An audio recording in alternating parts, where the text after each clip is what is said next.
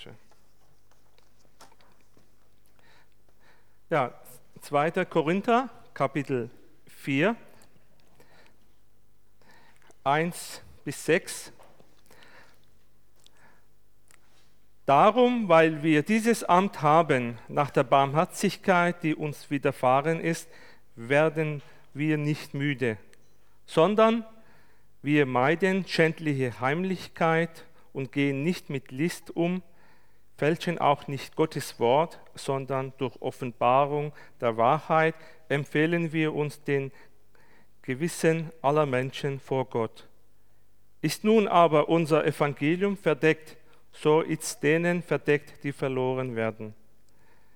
Den Ungläubigen, denen der Gott dieser Welt der Sinn verblendet hat, dass sie nicht sehen das helle Licht des Evangeliums von der Herrlichkeit Christi, welcher ist das Ebenbild Gottes.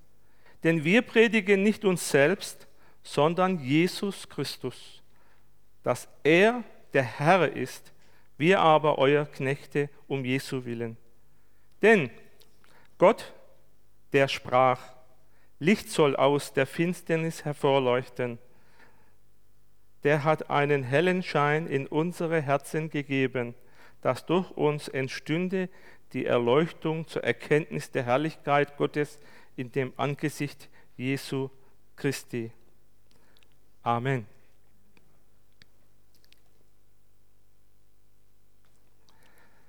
Hier spricht der Paulus zu den Korinthern und der Paulus wenn wir Paulus Leben sehen, als er als Saul gewirkt hat, er war ein Verfolger der Christen. Er hat viele Christen ins Gefängnis gebracht, vor dem Hohen Rat gebracht und sie verfolgt. Und er ging auch bis vor Damaskus und vor Damaskus hatte er eine Begegnung mit Jesus. Aus einem Licht sprach Jesus zu Saul, Saul, Saul, warum verfolgst du mich? Herr, wer bist du? Ich bin der, ich bin der Jesus, den du verfolgst. Und dann wird, wurde er blind, konnte nicht mehr sehen, fiel runter und, und er sollte dann, eine Adresse hat man ihm gegeben, er soll da hingehen. Und auf der anderen Seite sprach der Herr zu Hananias, geh zu den Saul und bete für ihn und dass er wieder sehen wird. Und das tat er auch. Aber er hatte auch Angst, weil er Verfolger der Christen war. Ja, aus Saul wurde Paulus. Gott hätte auch den Saul umbringen können, bestrafen können, dass er, er hätte auch blind bleiben können. Nein, das hat der Herr nicht gemacht.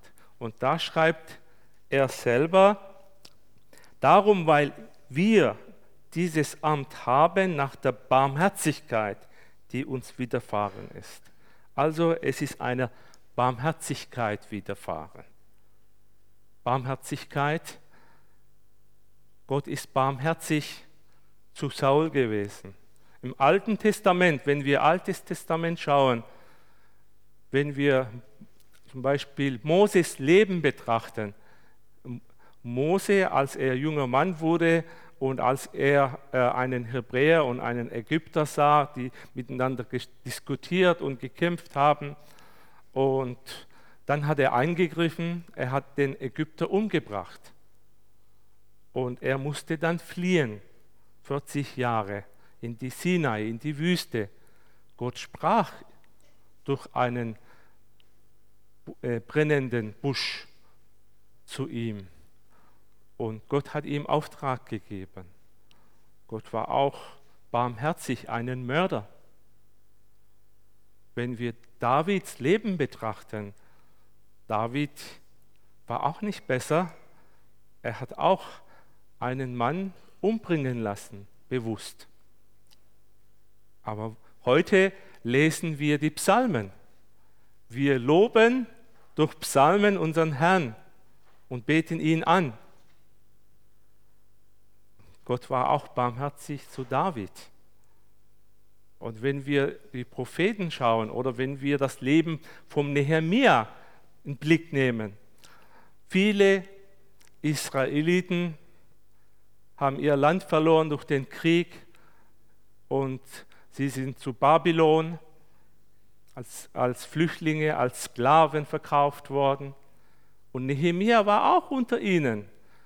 Und Nehemia war ein Sklave. Und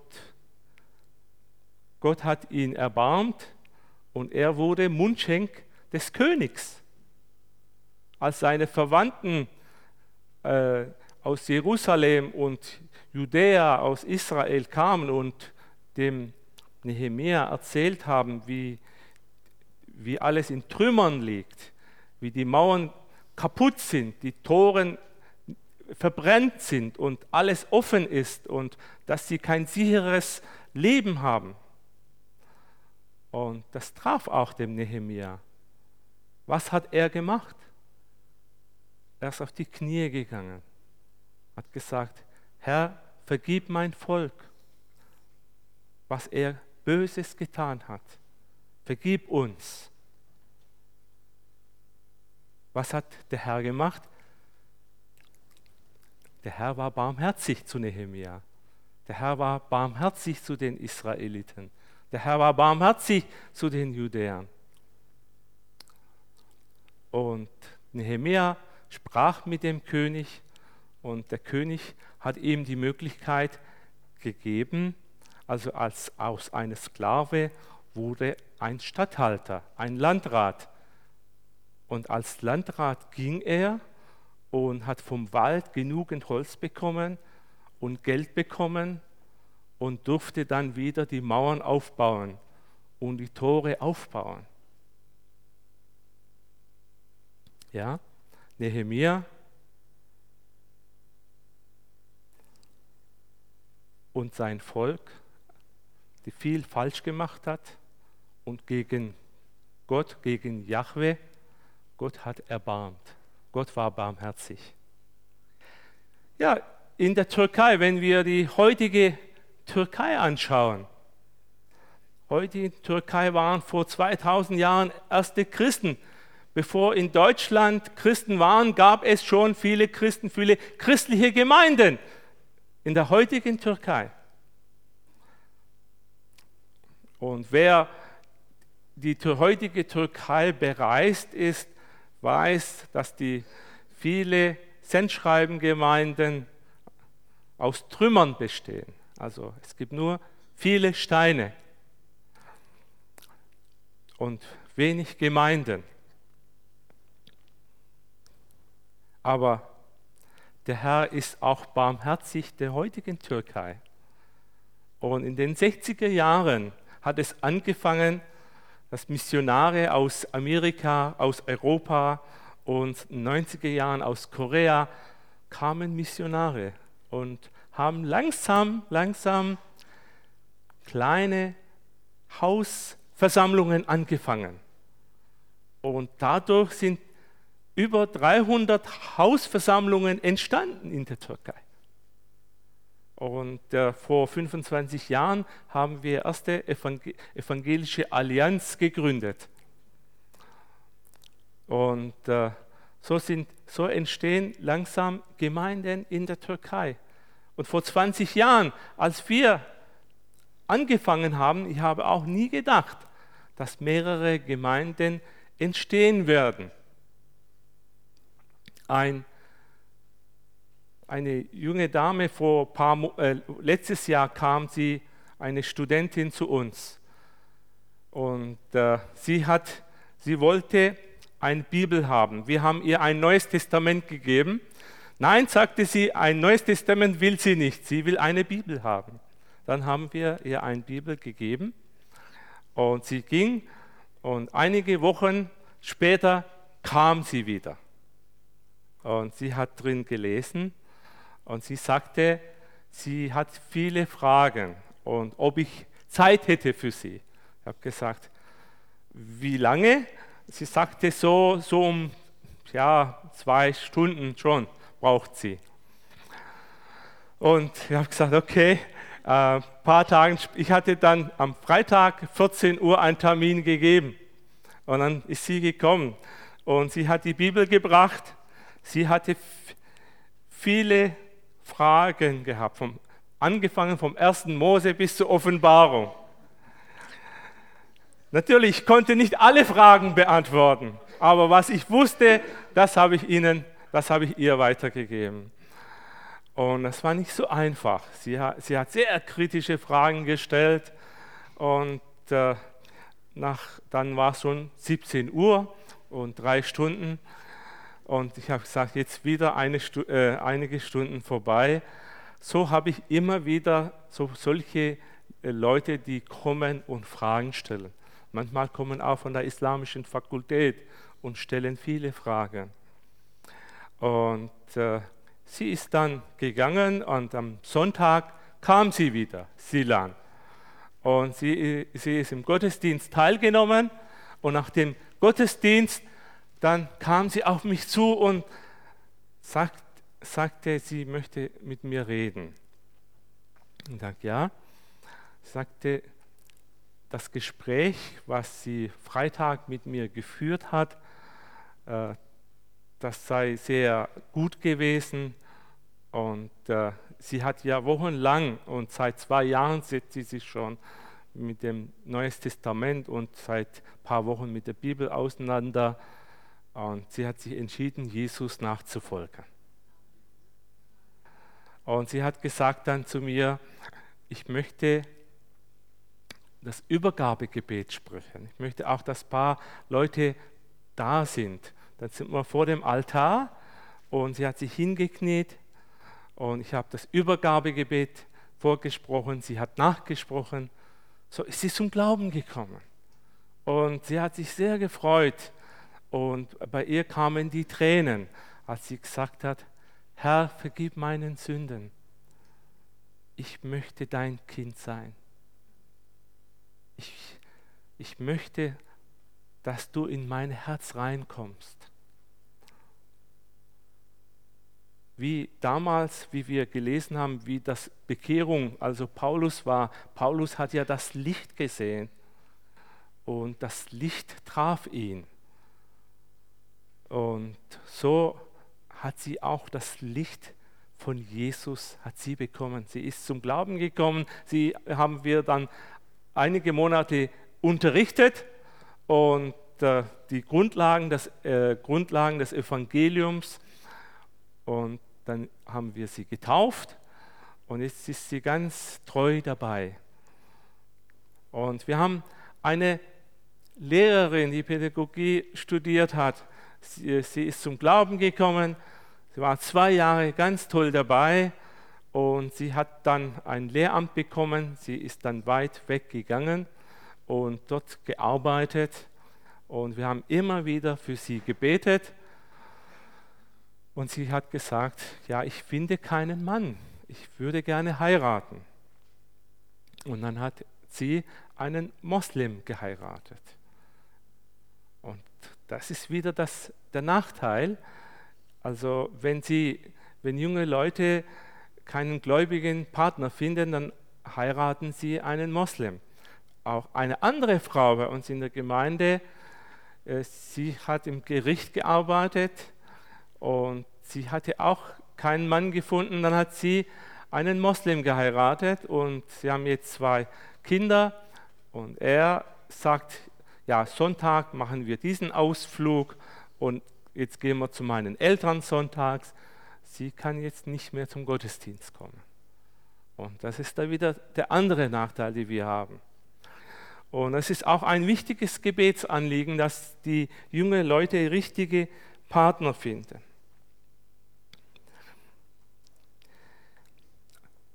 Seit wir in der Türkei sind, treffen wir auch immer wieder Menschen, die aus Amerika äh, neue Ideen und äh, und falsche Irrlehren reinbringen in den Gemeinden. Beispiel aus ein, äh, ein Amerikaner ist gekommen und sagte, es ist sehr wichtig Toronto Blessing. Und, und hat, hat dann alle Gemeinden in einem Hotel eingeladen, viele Mitglieder eingeladen und eine falsche Irrlehre äh, hineingebracht. Und es ist auch immer der Gefahr, falsche Lehren, äh, falsche Lehren in den Gemeinden reinkommen.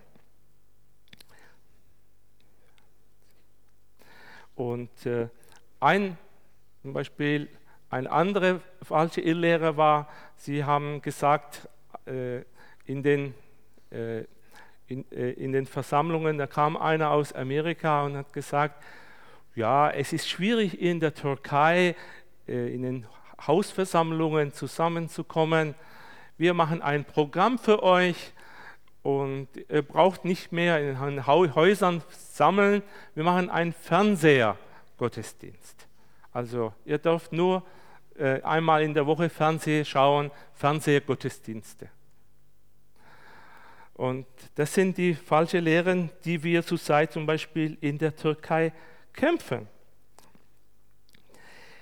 Und Vers 5 steht es, denn wir predigen nicht uns selbst, sondern Jesus Christus, dass er der Herr ist, wir aber euer Knechte um Jesu willen.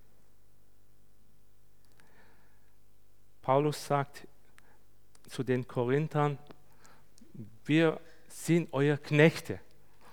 Und Jesus war als Diener Vorbild. Jesus hat den, von den Jüngern die Füße gewaschen. Und Paulus sagt, ich bin euer Knecht.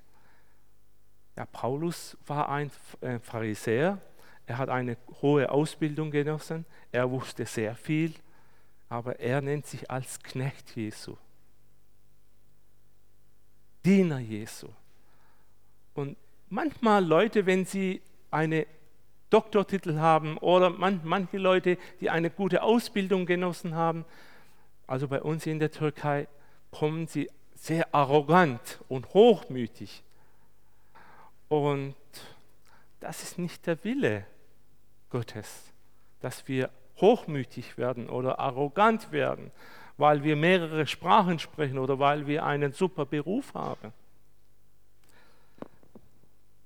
Ihre Ego steht im Zentrum, also im Zentrum steht nicht Jesus Christus, sondern ihre eigene Egos.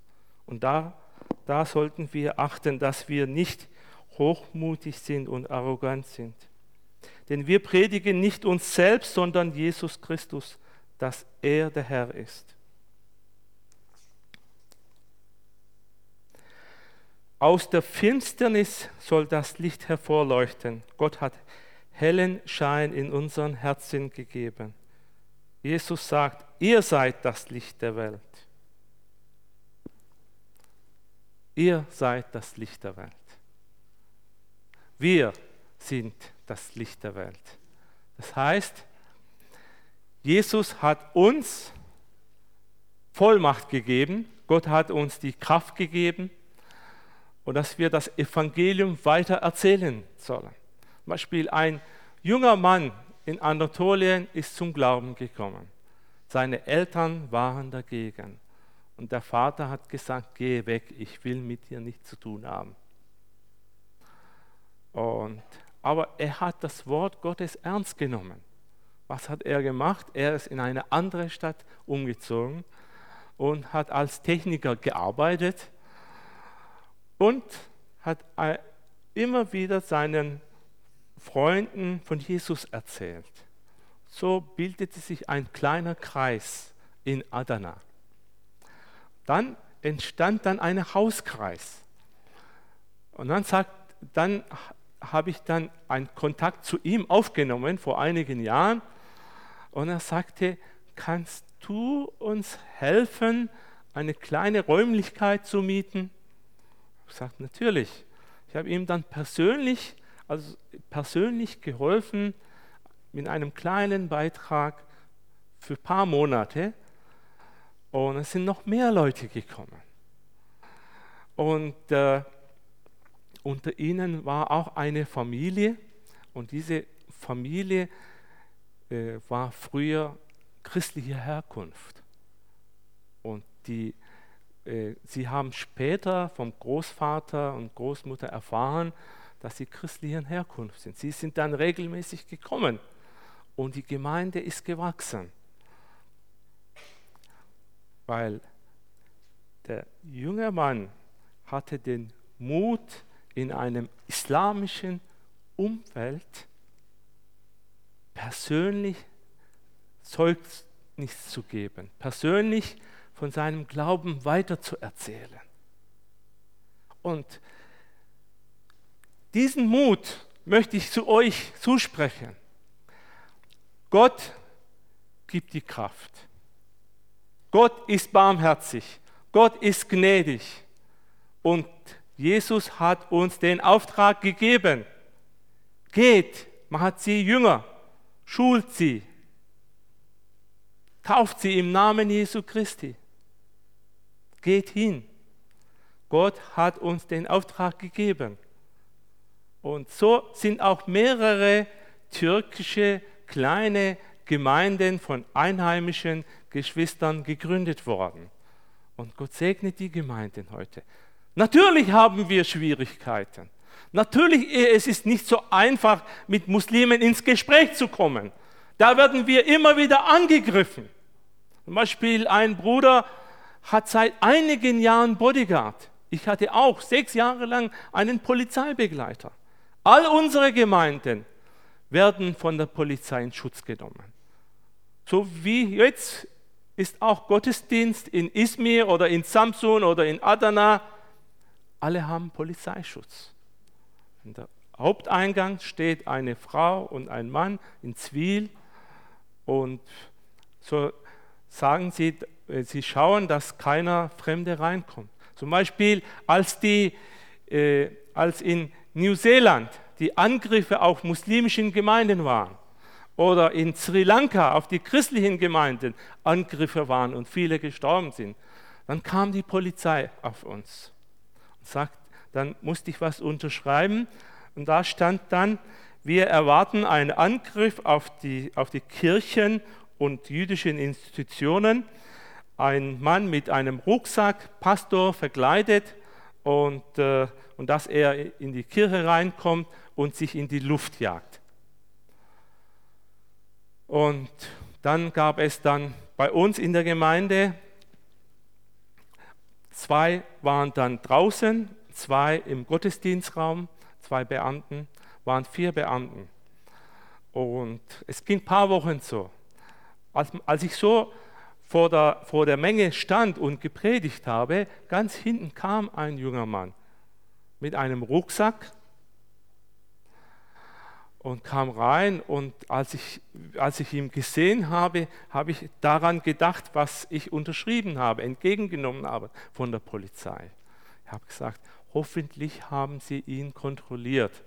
Hoffentlich passiert da nichts uns. Gott sei Dank ist uns nichts passiert. Aber es sind äh, Zeiten, die wir das alles sehr hautnah spüren und erleben.